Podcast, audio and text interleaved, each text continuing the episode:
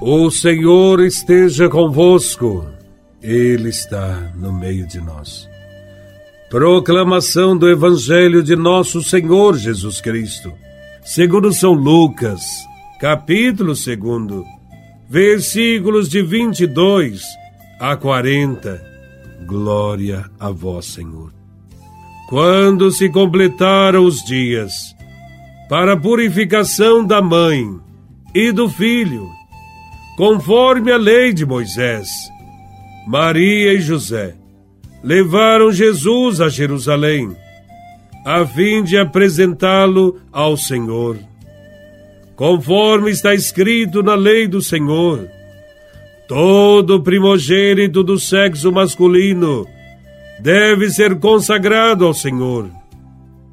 Foram também oferecer o sacrifício, um par de rolas ou dois pombinhos, como está ordenado na lei do Senhor. Em Jerusalém havia um homem chamado Simeão, o qual era justo e piedoso, e esperava a consolação do povo de Israel. O Espírito Santo estava com ele. Ele havia anunciado que não morreria antes de ver o Messias que vem do Senhor. Movido pelo Espírito, Simeão foi ao templo. Quando os pais trouxeram o menino Jesus para cumprir o que a lei ordenava, Simeão tomou o menino nos braços e bendisse a Deus. Agora, Senhor, conforme a tua promessa, podes deixar teu servo partir em paz, porque meus olhos viram a tua salvação, que preparaste diante de todos os povos, luz para iluminar as nações e glória do teu povo Israel. O pai e a mãe de Jesus estavam admirados com o que diziam a respeito dele. Simeão os abençoou e disse a Maria, a mãe de Jesus: Este menino vai ser causa tanto de queda como de reerguimento para muitos em Israel. Ele será um sinal de contradição. Assim serão revelados os pensamentos de muitos corações. Quanto a ti, uma espada te transpassará a alma. Havia também uma profetisa chamada Ana, filha de Fanuel, da tribo de Asser.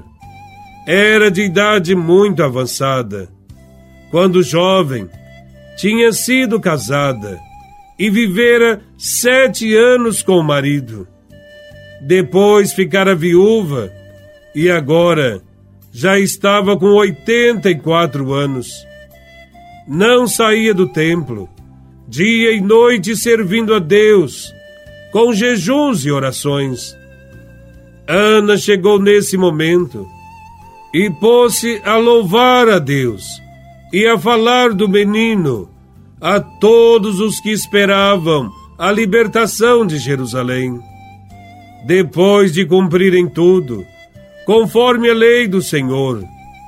Voltaram a Galiléia, para Nazaré, sua cidade. O menino crescia e tornava-se forte, cheio de sabedoria, e a graça de Deus estava com ele. Palavra da salvação. Glória a vós, Senhor. A lei judaica prescrevia que todos os primogênitos deviam ser oferecidos ao Senhor. Por isso, eram levados aos sacerdotes no templo. José e Maria se submetem a essa prescrição religiosa, levando e consagrando o menino Jesus. Desde os primeiros anos de sua vida, Jesus cumpriu fielmente toda a vontade do Pai, ao lado de seus pais. Maria e José viviam atentos em cumprir direitinho todas as leis de Deus.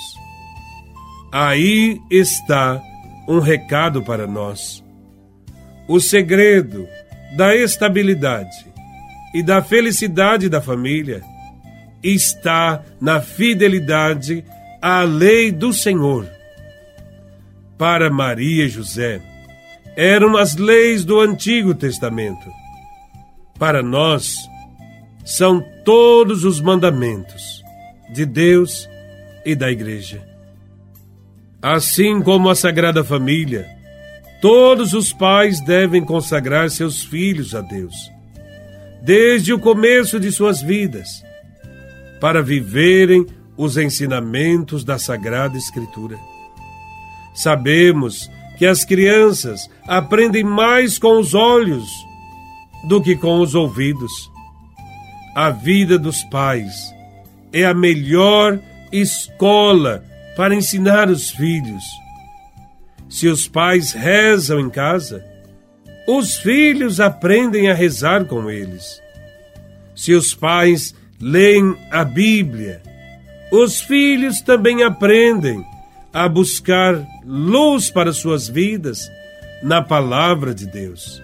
Se os pais praticam o amor, o perdão, a generosidade para os irmãos, os filhos também os imitarão. Outro destaque desse evangelho é a união do casal.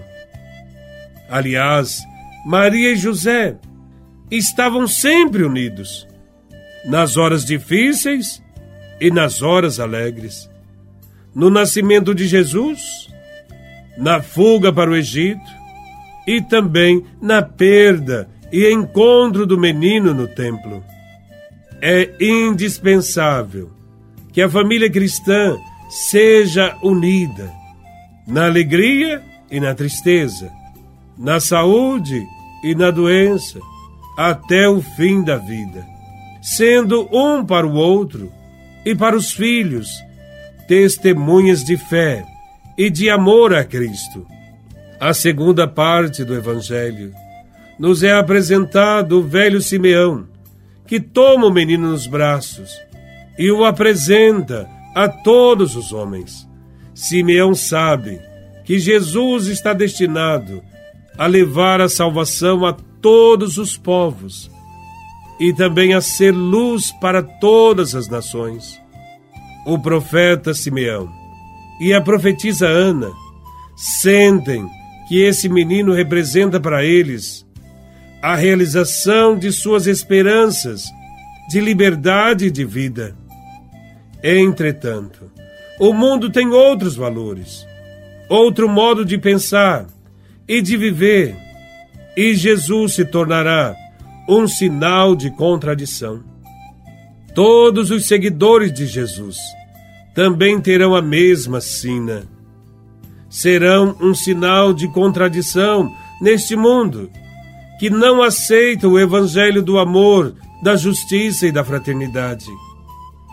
Um dos grandes meios de manter a família unida é a oração em comum. Reze sempre com sua família Família que reza unida, permanece unida. Para mim, uma das razões da crise da família hoje é o fato de Jesus não ocupar o centro dela, como ocupou na família de Nazaré. Talvez devamos reaprender a crescer em sabedoria e graça diante de Deus. Que o Senhor nos ajude a acolher Cristo e anunciá-lo todos os dias de nossa vida. Louvado seja nosso Senhor Jesus Cristo, para sempre seja louvado.